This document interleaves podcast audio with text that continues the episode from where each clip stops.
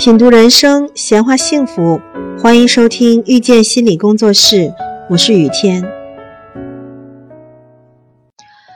有一位来访者和我探讨他的恋爱状态。这位女生向我坦白说，自己虽然平时在普通的人际交往当中表现的还好，但是一旦进入到恋爱关系，就会变得非常的饥渴。这种饥渴主要是情感上的，他无时无刻的不渴望来自伴侣的关注、陪伴和爱。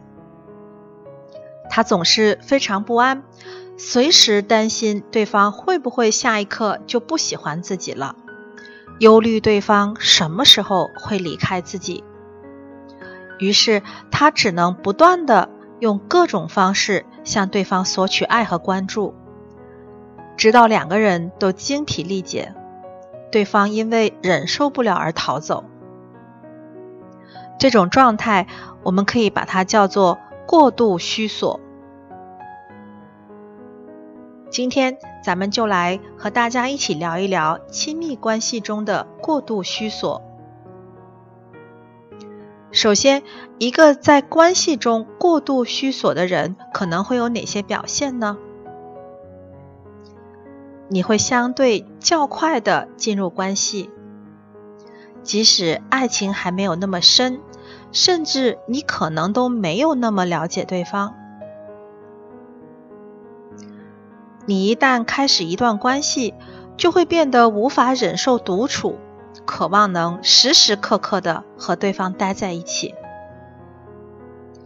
你需要以某种方式时时刻刻的去确认对方的爱。否则，你就开始担心对方是不是不爱自己了。你在关系当中会因为怕被抛弃而去取悦对方，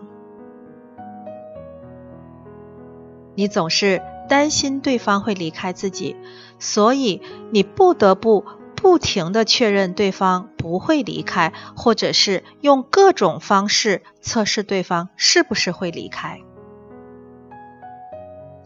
虽然你渴望爱，但是你其实很难在亲密关系当中获得一种真正舒适的状态，你始终是紧绷着的。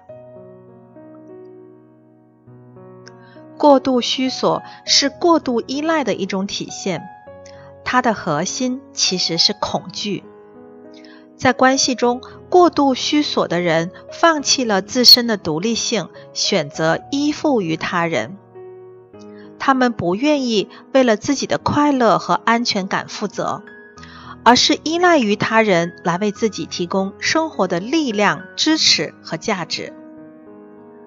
他们总是很担心自己有一天会被抛弃，对这个他们既恐惧又感到无能为力。在中文的语境当中，我们也能够轻松的联想到很多与这个过度需索意思相近的表达，比方说缺爱啦、患得患失啦、没有安全感啦、太粘人啦等等等等。根据程度的不同，一般程度的。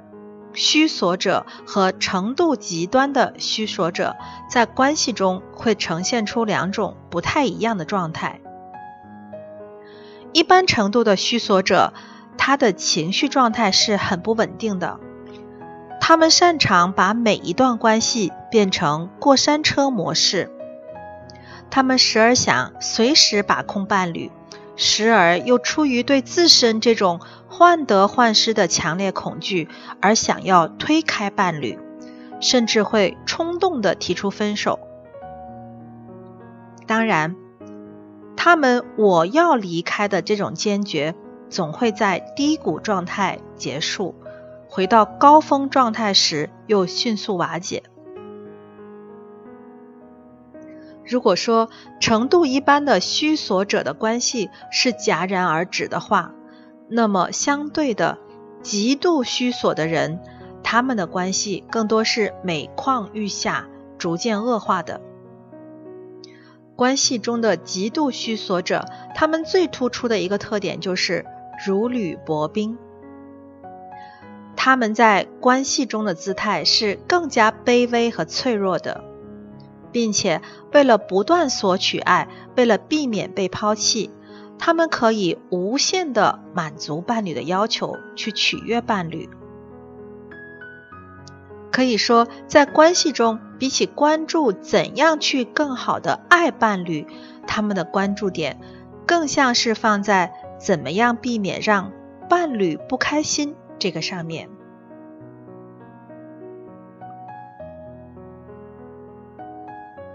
这两种虚索者有很多相似之处和共通的核心，比方说，他们都没有办法和伴侣之间。